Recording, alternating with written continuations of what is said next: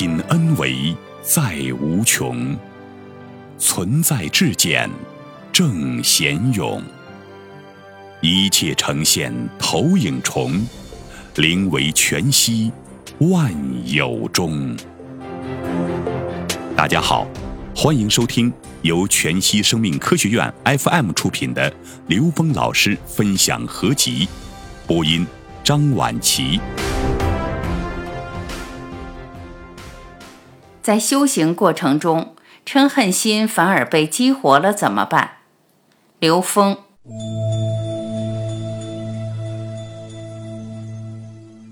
问：如果在修行过程中，嗔恨心反而被激活了，怎么办？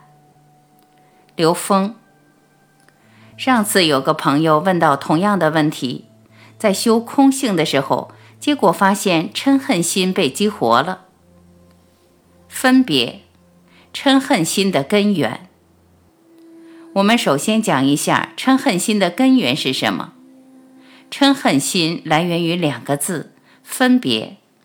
所有贪嗔痴发生的原因只有一个，就是分别。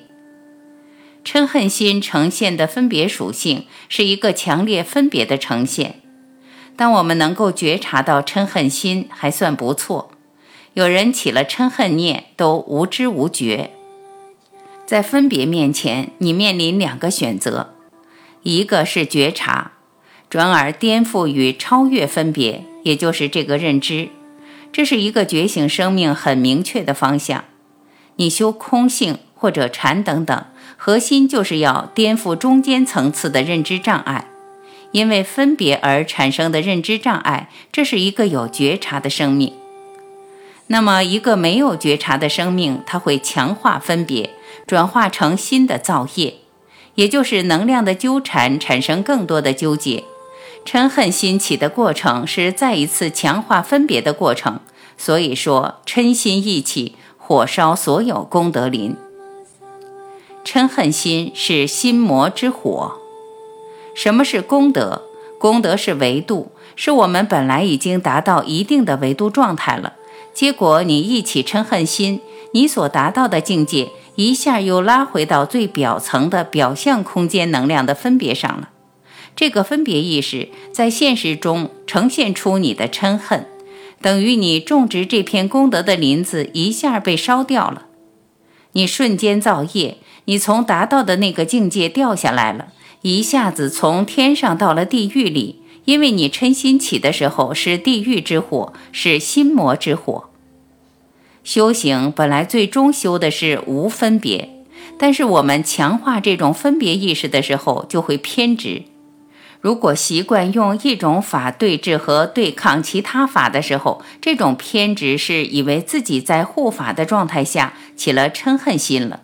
这种强烈的对峙是一种强烈的分别意识产生的。当站到足够高的境界，看到法法通道、术术含道，看到一切存在的时空合理性，这种分别才是真正的靠近道。嗔恨心被激活，如何应对？在修行的时候，嗔恨心被激活，第一不是坏事，你觉察到这是嗔恨心，你知道这是自己要对峙的。第二，被激活以后，你对峙。你去觉察嗔恨心背后的分别和认知是什么？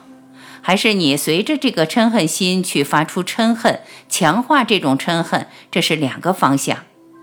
觉者的方向跟一个迷者的方向恰好是两头。如果你真正明白这个逻辑，你就会迅速的去开始觉察。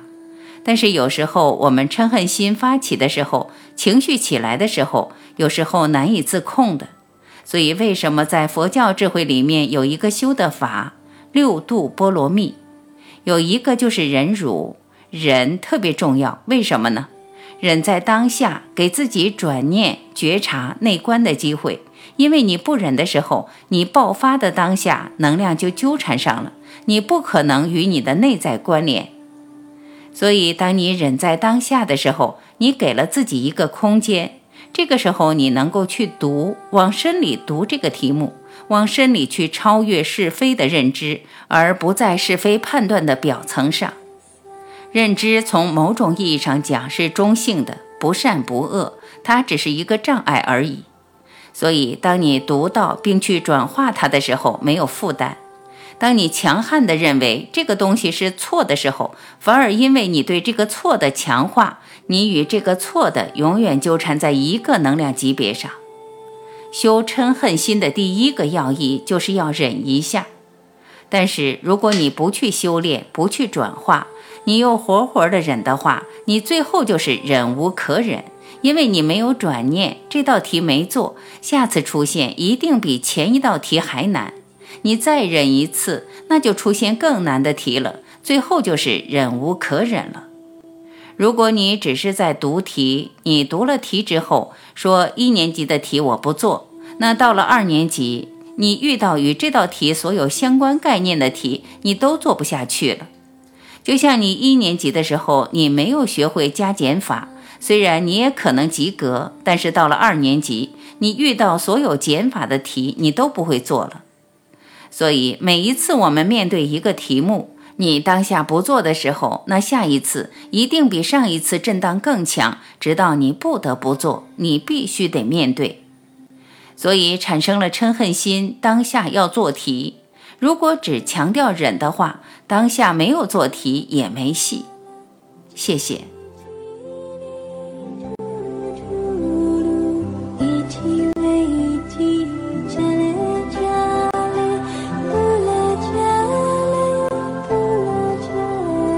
感谢聆听，我是婉琪，再会。